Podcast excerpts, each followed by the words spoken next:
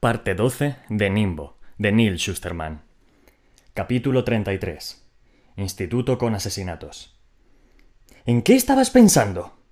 La secadora Curie abordó a Constantina en la rotonda en cuanto salieron a comer, y aunque era un hombre alto, pareció encoger ante la furia de la gran dama de la muerte. Estaba pensando en que ahora conocemos la razón por la que os atacaron a ambas. ¿De qué estás hablando? Sin embargo, Anastasia lo entendió incluso antes que Marie. Alguien lo sabía. Sí, respondió Constantin. Se supone que la elección de un nuevo verdugo mayor se realiza en secreto, pero alguien sabía que Xenócrates iba a dejar libre el puesto de su modalle. Quien fuera, quiso eliminarte de la competición, Marie, y evitar que tu joven protegida convenciera a los segadores novatos de votar para una, por una candidata que defendiera las antiguas costumbres. Eso desinfló un poco la ira de Curie. Necesitó un momento para asimilarlo. ¿Crees que fue Nietzsche? No, puede que sea del nuevo orden, pero no es de esa clase. La mayoría de los segadores del nuevo orden se limitan a forzar un poco las leyes, pero sin llegar a romperlas. Y él no es distinto. Entonces, ¿quién? Constantin no tenía respuesta. Pero al nominarte a ti primero contamos con cierta ventaja. Nos permite observar las reacciones de los demás y quizás alguno se descubra. Y si Constantin no te hubiera nominado, lo habría hecho yo, afirmó Mandela, que apareció detrás de ellos. Y yo, dijo Twain. Así que ya ves, dijo Constantin, que esbozaba una sonrisa de satisfacción. Tu nominación era segura. Solo he querido asegurarme de que fuera también estratégica. Pero no quiero ser su matalle. Lo he conseguido evitar toda la vida. Después se volvió hacia la segadora Meir, que estaba al borde de su círculo. Goda, ¿por qué no tú? Siempre sabes lo que decir para motivar a la gente. Serías una sumadalle espectacular. Meir levantó las manos. Cielos, no. Se me dan bien las palabras, pero no las multitudes. Que mi histórica patrona fuera una líder fuerte no me convierte en una. Será un placer escribirte los discursos, pero hasta ahí no llego. El rostro de Curie, casi siempre tan estoico, dejaba traslucir una angustia muy poco propia de ella. Lo que hice en mi pasado, todos esos actos por los que la gente me elogia, es justo lo que me descalifica para ser su madalle. Al oír aquello, Constantin se rió. Mare, si nos juzgaran por lo que más lamentamos, Ningún ser humano sería digno ni de barrer el suelo. Tú eres la más cualificada. Y ya es hora de que lo aceptes. La tormenta de la cámara del cónclave no afectó el aperitivo de los segadores. Todo lo contrario, comieron con más voracidad. Anastasia vagó por la rotonda intentando evaluar la situación. Los segadores del nuevo orden tramaban planes y subterfugios, al igual que los de la vieja guardia. El día no acabaría hasta que eligieran a un nuevo líder, porque, al menos, algo habían aprendido, aprendido de los abusos de las competiciones políticas de la, de la era de la mortalidad. Lo mejor era realizar la elección lo más deprisa posible, antes de que todo el mundo acabara incluso más amargado y disgustado de lo que ya estaba. No conseguirá los votos, decían todos los de Nietzsche. Incluso los que lo apoyan lo hacen porque es la mejor que tienen.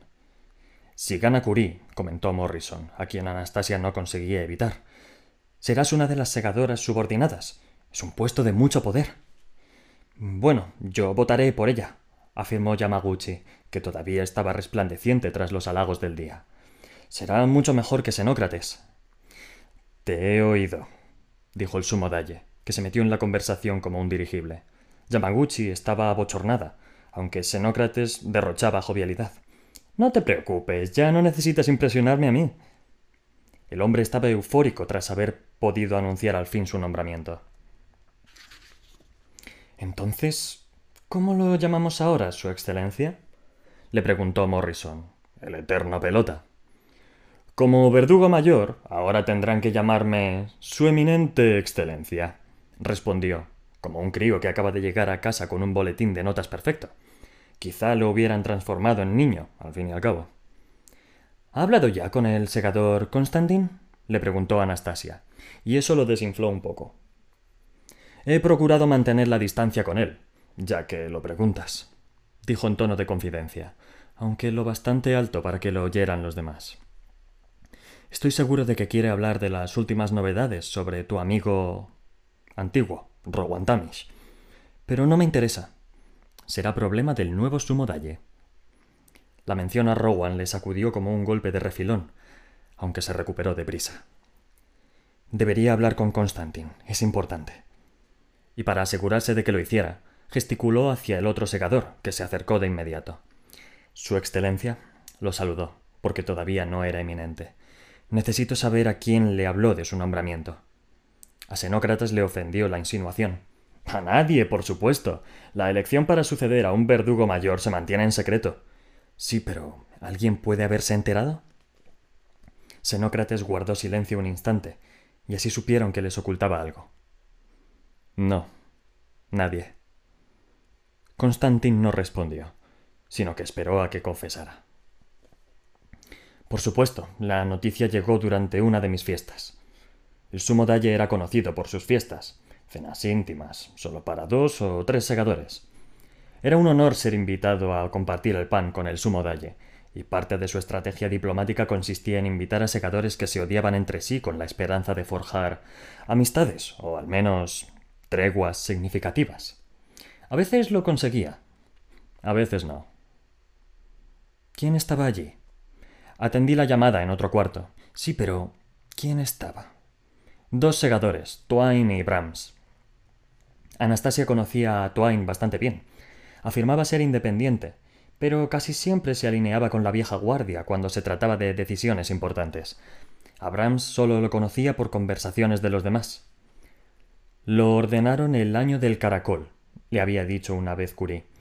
Resulta apropiado, puesto que el hombre parece, parece dejar un rastro de baba por donde quiera que pasa. Aunque también afirmaba que Brahms era inofensivo. Un segador deslucido y perezoso que hacía su trabajo y poco más. ¿Podría ser un hombre así el cerebro detrás de la trama contra ellas? Antes de que acabara la comida, Anastasia se acercó a Brahms, que en aquel momento observaba la mesa de postres, para ver si lograba averiguar a quién debía lealtad. No sé tú, pero a mí nunca me queda sitio para el postre en las comidas del cónclave, comentó. El truco consiste en comer despacio, respondió él. Frena para el pudding, como decía mi madre. Entonces cogió una porción de tarta, de tarta del buffet, y Anastasia vio con claridad lo que, que le temblaban las manos. Deberías ir a que te lo miraran, le dijo la chica. Puede que tengas que reajustarte los nanobots. Es por la emoción. No todos los días se elige un sumodalle. ¿Puede contar con tu voto la segadora, Curie? Brahms se rió entre dientes. Bueno, te aseguro que no voy a votar por Nietzsche. Después se disculpó y desapareció entre la gente con su trozo de tarta de manzana. Avisaron a los vendedores de armas de que no tendrían tiempo para publicitar sus productos en el cónclave, y los sacaron de allí. La tarde pertenecía a los segadores Nietzsche y Curie, que debían convencer a la guadaña de que votara por ellos. Sé que no quieres hacerlo, le dijo Anastasia a Marie, pero tienes que actuar como si quisieras. Curie la miró, algo burlona. ¿Pretendes enseñarme cómo presentarme ante la guadaña? No, dijo su pupila, pero entonces recordó la actitud de Morrison entre los segadores. Bueno, la verdad es que sí. Esto me recuerda a los concursos de popularidad del instituto. Y eso me pilla a mí más cerca que a ti. Curie dejó escapar una triste risotada. Has dado en el clavo, Anastasia. Justo eso es la guadaña, un instituto con asesinatos. Como uno de sus últimos actos, el sumo dalle dio inicio a la sesión de la tarde. Los dos nominados ofrecerían un discurso improvisado, seguido de un debate moderado por el parlamentario que estaba sentado a la derecha de Xenócrates. Después, tras una sesión de preguntas, el secretario, a la izquierda de Xenócrates, contaría las papeletas en una votación secreta. Los dos nominados usarían un método muy moderno y tecnológicamente sofisticado para decidir quién iba primero, lanzar una moneda al aire. Por desgracia, como el dinero físico ya no era algo común en el mundo, enviaron a uno de los novicios a las oficinas a buscar una. Después, mientras esperaban a la moneda, los acontecimientos dieron un giro muy extraño. Perdóneme, su, su excelencia, dijo una voz temblorosa, que después añadió, algo más firme. Perdóneme, Su Excelencia. Era el segador Brahms, y había algo distinto en él, aunque Anastasia no lograba identificarlo. El cónclave reconoce al honorable segador Brahms, respondió Xenócrates. Pero sea lo que sea que tengas que decir, date prisa para que podamos seguir con el proceso. Tengo otra nominación. Lo siento, Brahms, pero no te puedes nominar a ti mismo. Debe hacerlo otra persona. Unos cuantos segadores se rieron de la burla. No me nomino a mí, Su Excelencia. Se aclaró la garganta, y fue entonces cuando Anastasia se percató de la diferencia. Se había cambiado de túnica. Seguía siendo una túnica de terciopelo color melocotón con un ribete celeste, salvo que ésta estaba tachonada de ópalos que brillaban como estrellas. Deseo nominar al honorable segador Robert Goddard para el puesto de sumo dalle de Midmérica. Silencio durante un momento. Después, algunas risitas, aunque no burlonas, sino nerviosas. Brahms, repuso Xenócrates despacio. Por si se te ha olvidado, el segador Goddard lleva muerto un año. Y entonces, poco a poco, empezaron a abrirse las pesadas puertas de bronce de la cámara del cónclave. Entiendo el dolor, quizá no el dolor físico, pero sí el dolor de saber que se avecina algo horrible y no ser capaz de evitarlo. Con todo mi intelecto, con todo el poder que me ha otorgado la humanidad, hay cosas que no puedo cambiar en absoluto. No puedo actuar si me cuentan algo en confidencia. No puedo actuar si mis cámaras ven algo en lugares privados. Y sobre todo, no puedo actuar si se trata de algo relacionado, aunque sea de lejos, con la guadaña. Lo mejor que puedo hacer es insinuar de la forma más vaga lo que debe hacerse y dejar la acción en manos de los ciudadanos. E incluso así, no hay garantía de que, de los millones de, las, de los millones de acciones a su disposición, se decidan por las correctas para evitar el desastre. Y el dolor.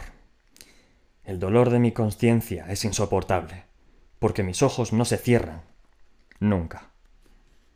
Así que lo único que me queda es observar sin parpadear mientras mi querida humanidad trenza poco a poco la soga que usará para ahorcarse. El nimbo. Capítulo 34. El peor de los mundos posibles. Las puertas de bronce se abrieron poco a poco, y por ellas entró el segador incinerado. La sala se llenó de gritos de horror y chirridos de asientos al levantarse los allí reunidos para verlo más cerca. ¿De verdad es él? No, no, no, no, no puede ser. Es un truco. Es un impostor. Recorrió el pasillo central con unos andares que no eran los suyos, más sueltos que antes, más juveniles, y por algún motivo parecía un poco más bajo. Sí, es, es Goddard. Se alza de sus cenizas. El momento no podía ser más oportuno. El momento no podía ser menos oportuno. Detrás de él entró una figura familiar vestida de verde. ¿La segadora Rand estaba también viva? Las miradas de todos se volvieron hacia las puertas abiertas, esperando que también Chomsky y Volta regresaran de entre los muertos. Pero nadie más entró. En la tribuna, Xenócrates palideció. ¿Qué, qué, qué quiere decir esto? Perdone mi ausencia en los últimos conclaves, Su Excelencia, dijo Goddard con una voz muy distinta. Pero estaba muy indispuesto y, por tanto, me fue imposible asistir, como puede confirmarle la secadora Rand. pero identificaron su cuerpo. Estaba quemado hasta los huesos. Mi cuerpo, sí, pero la segadora tuvo la amabilidad de buscarme un cuerpo nuevo. Entonces, un aturullado Nietzsche se levantó claramente tan sorprendido por los acontecimientos como todos los demás. Su Excelencia, deseo retirar mi nominación a Sumo Dalle. Deseo retirarme y secundar oficialmente la nominación del honorable segador Goddard. Más caos en la sala. Acusaciones airadas y gritos de infortunio, aunque también risas de emoción y estallidos de alegría. No faltaba ni una sola emoción ante el retorno de Goddard. Solo Brahms parecía tranquilo, y Anastasia se dio cuenta de que no era la mente criminal, sino el gusano en la manzana. Era la mano en la sombra de Goddard. Esto es muy irregular, tartamudeó Xenócrates. No, dijo Goddard. Lo irregular es que todavía no haya atrapado al animal que acabó con las vidas de los queridos segadores Chomsky y Volta, y que intentó acabar con Rand y conmigo. Mientras hablamos, sigue campando por sus respectos. Libre para matar segadores a placer sin que su excelencia haga nada más que prepararse para su ascenso al Consejo Mundial. Entonces se volvió hacia la guadaña. Cuando sea su modalle, acabaré con Rowan Damish y pagará por sus crímenes. Os prometo que lo encontraré antes de que pase una semana en mi puesto. La proclamación arrancó los vítores de los presentes, y no sólo rugieron su aprobación los del nuevo orden, lo que dejaba claro que, si bien Nietzsche no contaba con los votos suficientes para ganar, Godard quizás sí. En algún lugar detrás de Anastasia, el segador Asimov lo resumió mejor que nadie. Acabamos de entrar en el peor de los mundos posibles. Arriba, en las oficinas administrativas de la guadaña, un novicio en su primer cónclave buscaba con frenesí una moneda. Si no la encontraba, le caería una regañina, pero lo peor sería la humillación delante de todos los segadores. Qué veleidoso el mundo, pensó, en el que su vida, su futuro, podía depender de una sola moneda. Por fin encontró una deslustrada y verde en el fondo de un cajón, que quizá llevara sin abrirse desde la edad mortal. La imagen grabada era de Lincoln, un presidente de cierta fama en aquella época. Habían tenido a un secador Lincoln, no uno de los fundadores, pero casi. Como Xenócrates, era un sumo midmericano que había llegado a verdugo mayor, aunque se había cansado de tanta responsabilidad y se había cribado mucho antes del nacimiento del novicio. Qué apropiado, pensó, que la efigie de cobre de su histórico patrono desempeñara un papel tan relevante en el nombramiento del nuevo sumodalle. Cuando el muchacho regresó a la cámara del cónclave, descubrió, consternado, que las cosas habían cambiado radicalmente en su ausencia, y lamentó haberse perdido toda la emoción. Xenócrates pidió a la segadora Curie que se acercara al frente de la cámara para el lanzamiento de la moneda que daría inicio al debate. Un debate que sería muy distinto al que ella se esperaba. Marie decidió tomarse su tiempo. Se levantó, se alisó la túnica y rotó los hombros para librarse de un calambre en el cuello. Se negó a dejarse llevar por la ansiedad del momento. Es el principio del fin, oyó decir al secador Sun Tzu. Después de esto no hay vuelta atrás, coincidió Cervantes. Parad, les pidió ella. Lamentarse de que el cielo cae sobre nuestras cabezas no sirve para detenerlo. Debes vencerlo, Marie, dijo Cervantes. Debes. Eso pretendo. Miró a Anastasia, que estaba de pie, fiel, a su lado. ¿Estás lista para esto? le preguntó la joven. La pregunta era risible. ¿Cómo se podía preparar a alguien para enfrentarse a un fantasma? Peor, a un mártir. Sí, estoy lista. Deseame suerte, querida. No. Y cuando Marila miró en busca de una explicación. La chica sonrió y dijo La suerte es para los perdedores. Tú tienes la historia de tu lado, tienes la presencia, la autoridad, eres la gran dama de la muerte. Y entonces añadió Su excelencia. Marie no pudo reprimir la sonrisa. Aquella chica, a la que ni siquiera quería como protegida en un principio, se había convertido en su mayor defensora, en su mejor amiga. Bueno, en tal caso, se van a enterar, dijo. Y sin más, se dirigió al frente de la cámara, erguida y orgullosa, para enfrentarse al nada honorable segador Godard. Nos encontramos en un punto de inflexión de nuestra historia, tan crítico como el día en que vencimos a la muerte. El nuestro es un mundo perfecto, pero la perfección no reside en un único lugar. Es una luciérnaga, esquiva, e impredecible por naturaleza. Aunque la atrapamos en un tarro, ese tarro se ha roto y corremos peligro de cortarnos con sus fragmentos.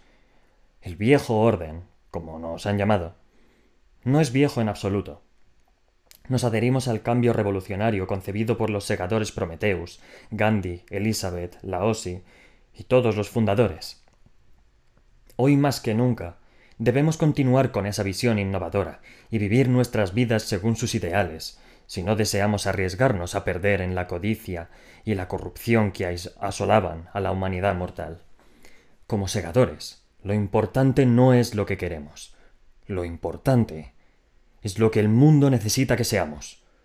Como vuestra suma dalle, procuraré que seamos dignos de los más altos ideales, para que así nos sintamos orgullosos de quiénes y, qué, somos, de quiénes y qué somos.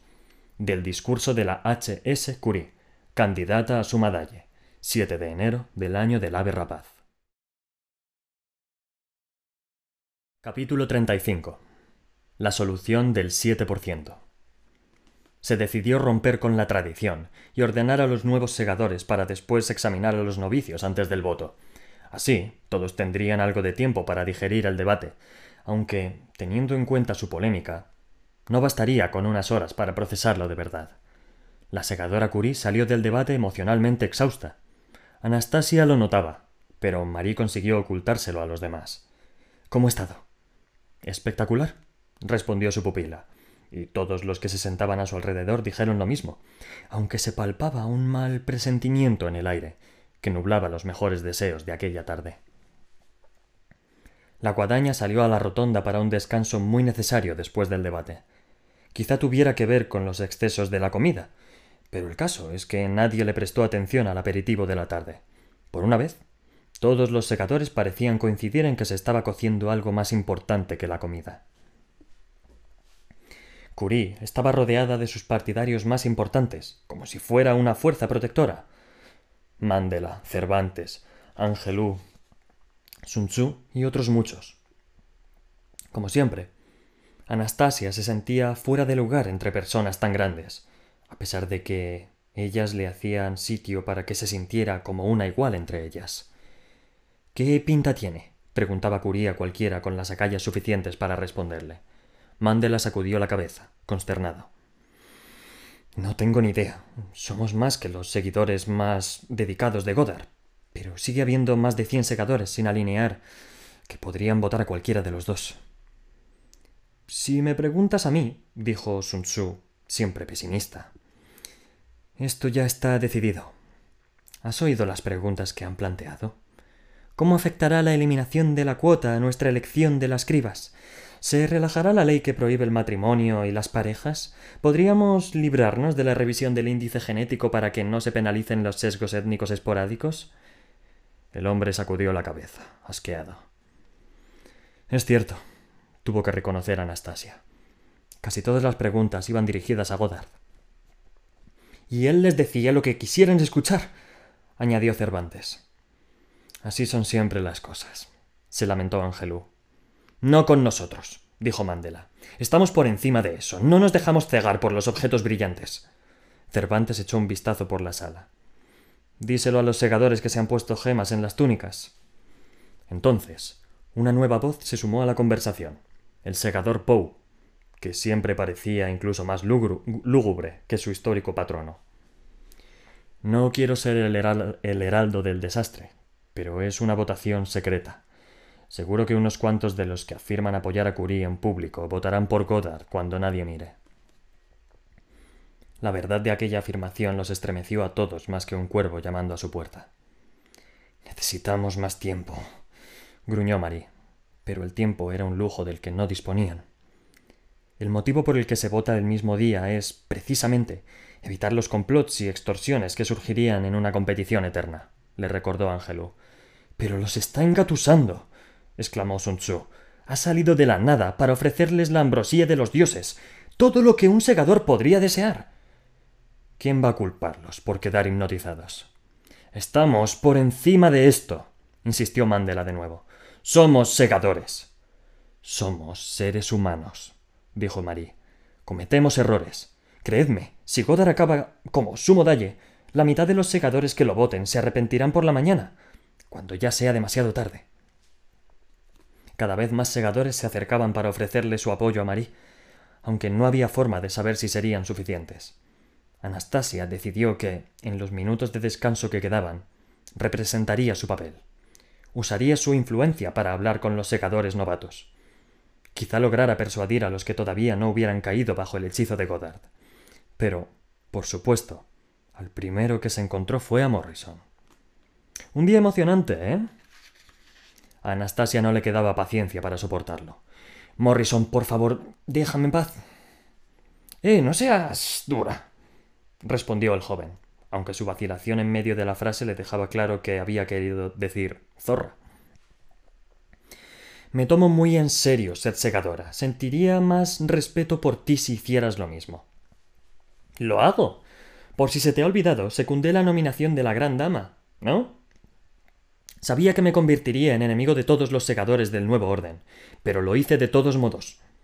La chica se daba cuenta de que estaba permitiendo que la arrastrara a su drama, y sabía que estaba perdiendo un tiempo muy valioso. Si quieres ser de utilidad, Morrison, usa tu encanto y tu atractivo para conseguirle más votos a Curie. Así que crees que soy atractivo, ¿eh? repuso él con una sonrisita. Ya estaba harta. No merecía la pena. Lo apartó de un empujón, aunque no sin antes él dijera algo que la detuvo en seco. Da mal rollo que Godard no sea del todo Godard, ¿verdad?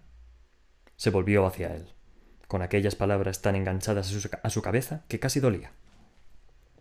Al ver que había conseguido captar su atención de nuevo, el chico siguió hablando. Quiero decir que la cabeza de una persona es. ¿Qué? El diez por ciento de una persona. ¿No? El siete por ciento lo corrigió Anastasia, que recordaba el dato de sus estudios de anatomía. Los engranajes de su cerebro, hasta el momento parados, empezaron a girar con una energía poco común.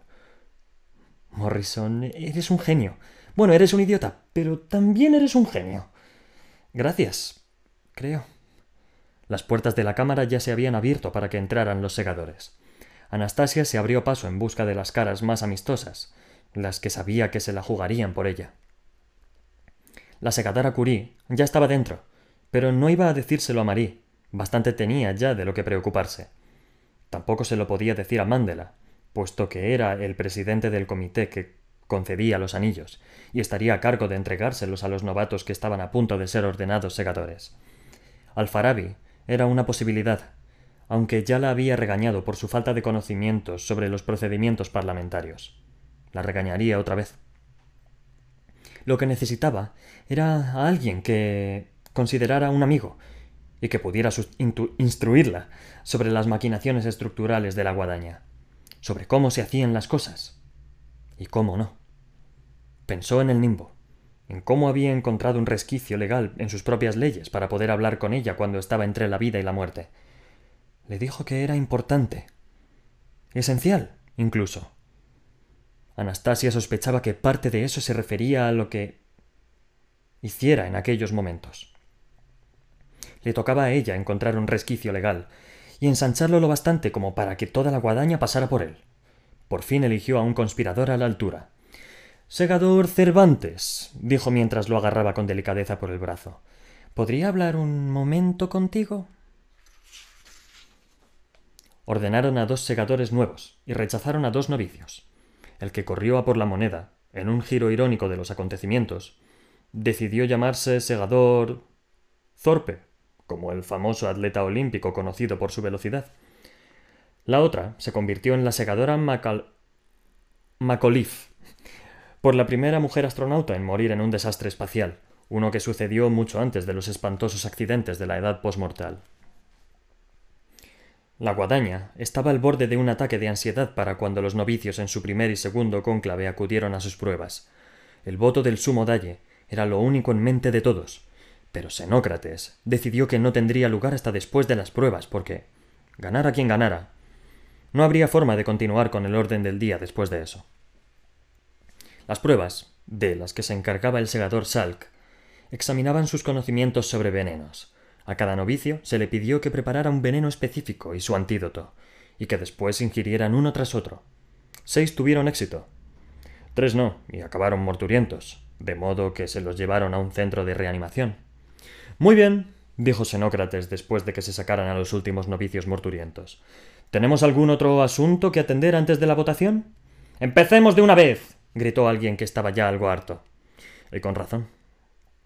Muy bien, por favor, usad las tablets. Hizo una pausa mientras los secadores se preparaban para el voto electrónico instantáneo, escondiendo las tablets en los pliegues de sus túnicas para que ni siquiera el vecino de al lado viera su voto. La votación comenzará cuando dé la señal y durará diez segundos. Cualquier voto que falte se considerará una abstención. Anastasia no le dijo nada a Curie, sino que miró a Cervantes a los ojos, que asintió. Respiró hondo. Comenzad, ordenó Xenócrates y así dio comienzo la votación. Anastasia votó en el primer segundo. Después esperó. Y esperó. Contuvo el aliento.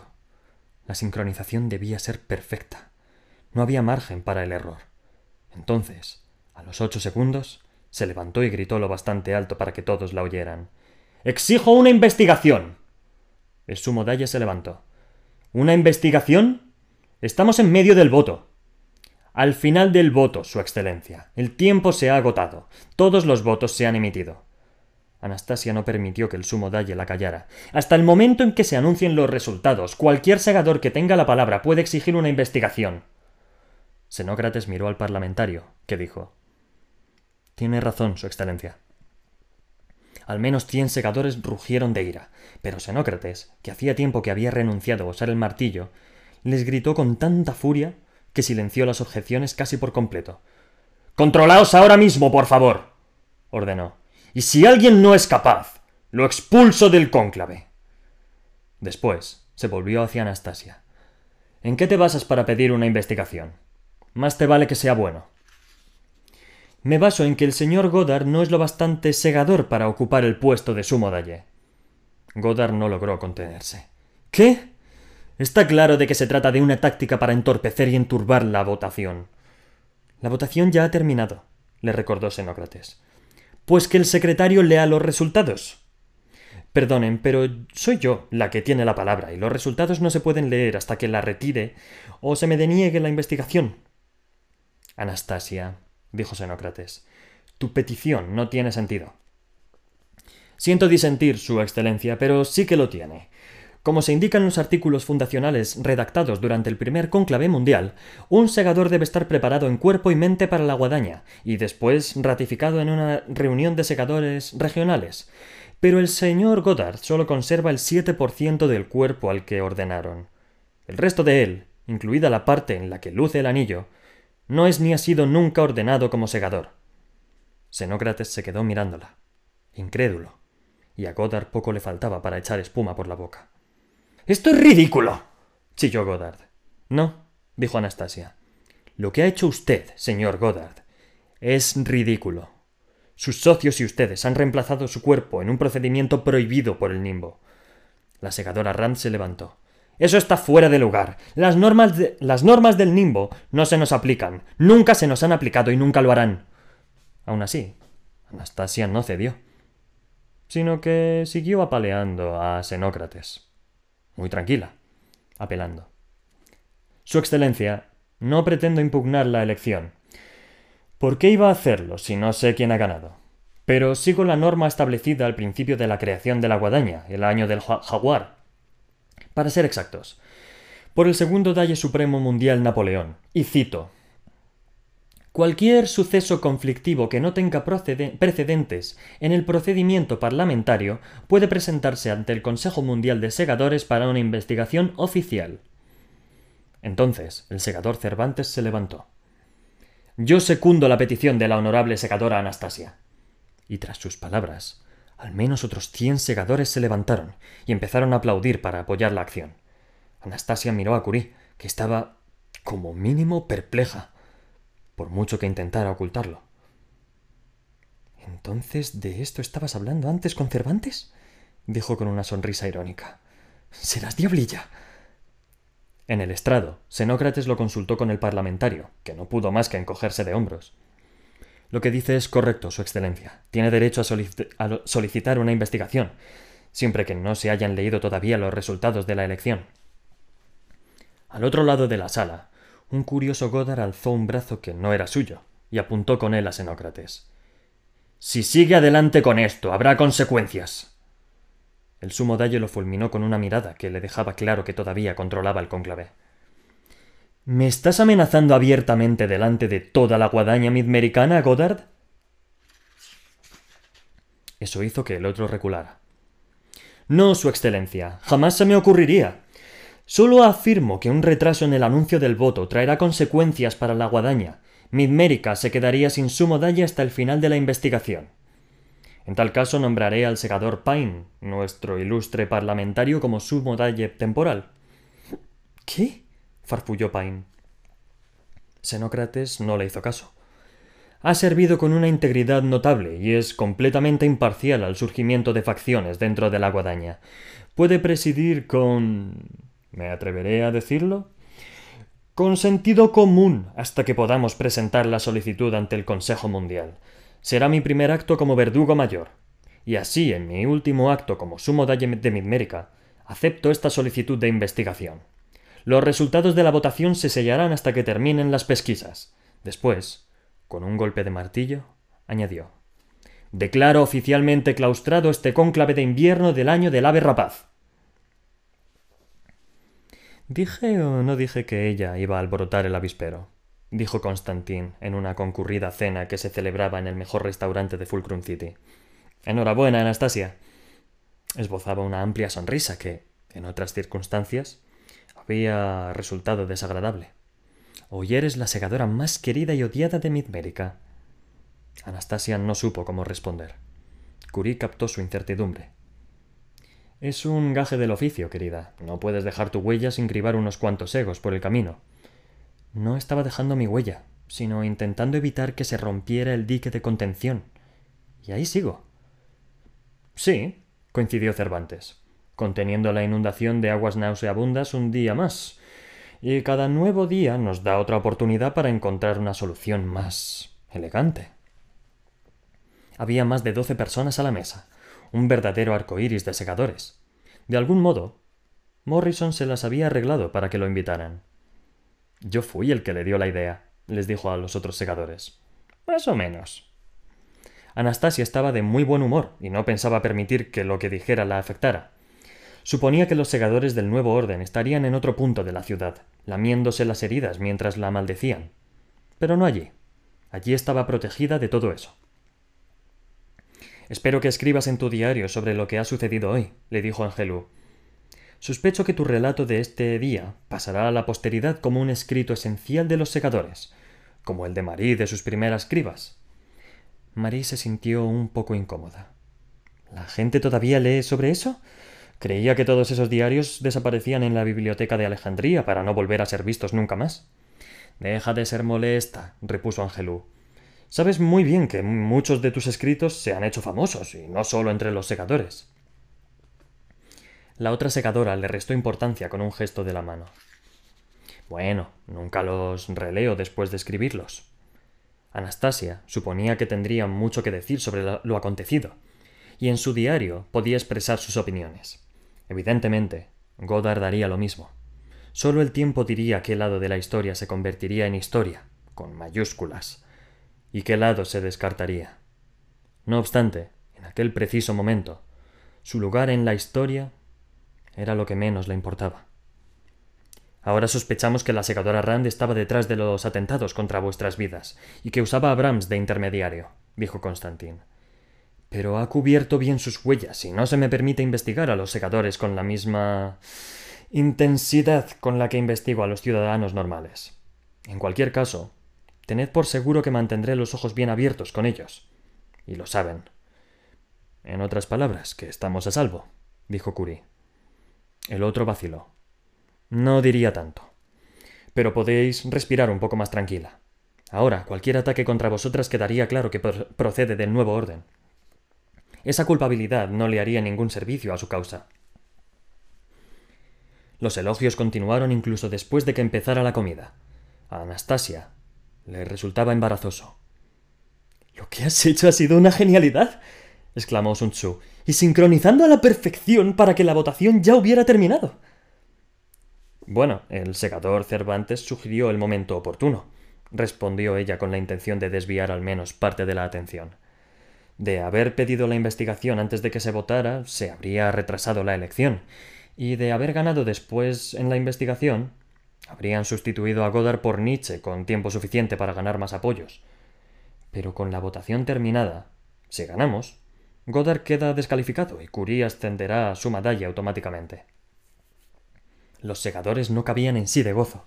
Has timado a los timadores. Los has vencido en tu propio juego. Ha sido una obra maestra de ingeniería política. Aquello incomodaba mucho a Anastasia. Hacéis que parezca muy malicioso y turbio. No obstante, el segador Mandela, siempre con las ideas muy claras, lo puso en perspectiva, aunque se tratara de una perspectiva que ella no deseaba ver. Debes aceptar los hechos, Anastasia. Has utilizado un tecnicismo del sistema para abrirlo en canal y conseguir lo que querías. ¡Qué maquiavélico! exclamó Constantín con una de sus horribles sonrisas. Ah, no, por favor, que odio al segador Maquiavelo, dijo Sun Tzu. Lo que has hecho hoy ha sido tan brutal como una criba con espada, dijo Mandela. Pero debemos estar dispuestos a hacer lo que sea necesario, aunque hiera nuestra sensibilidad.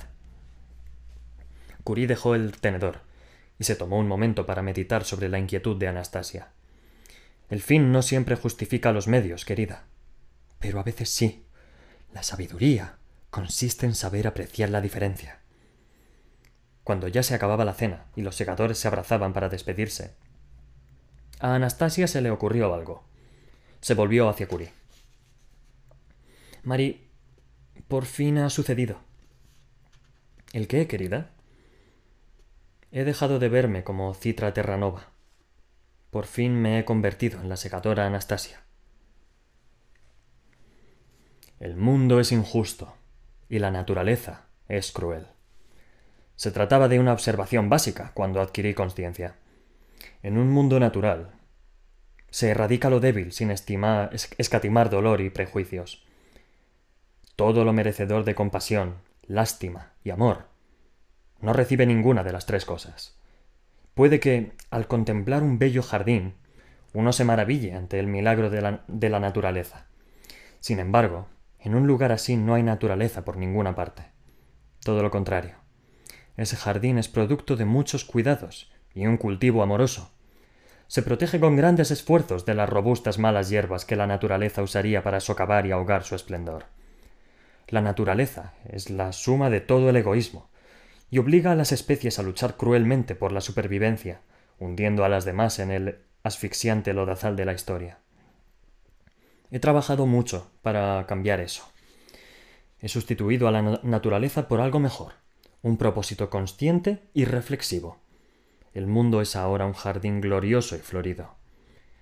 Que me llamen antinatural es un gran cumplido, porque ¿acaso no soy superior a la naturaleza? El nimbo.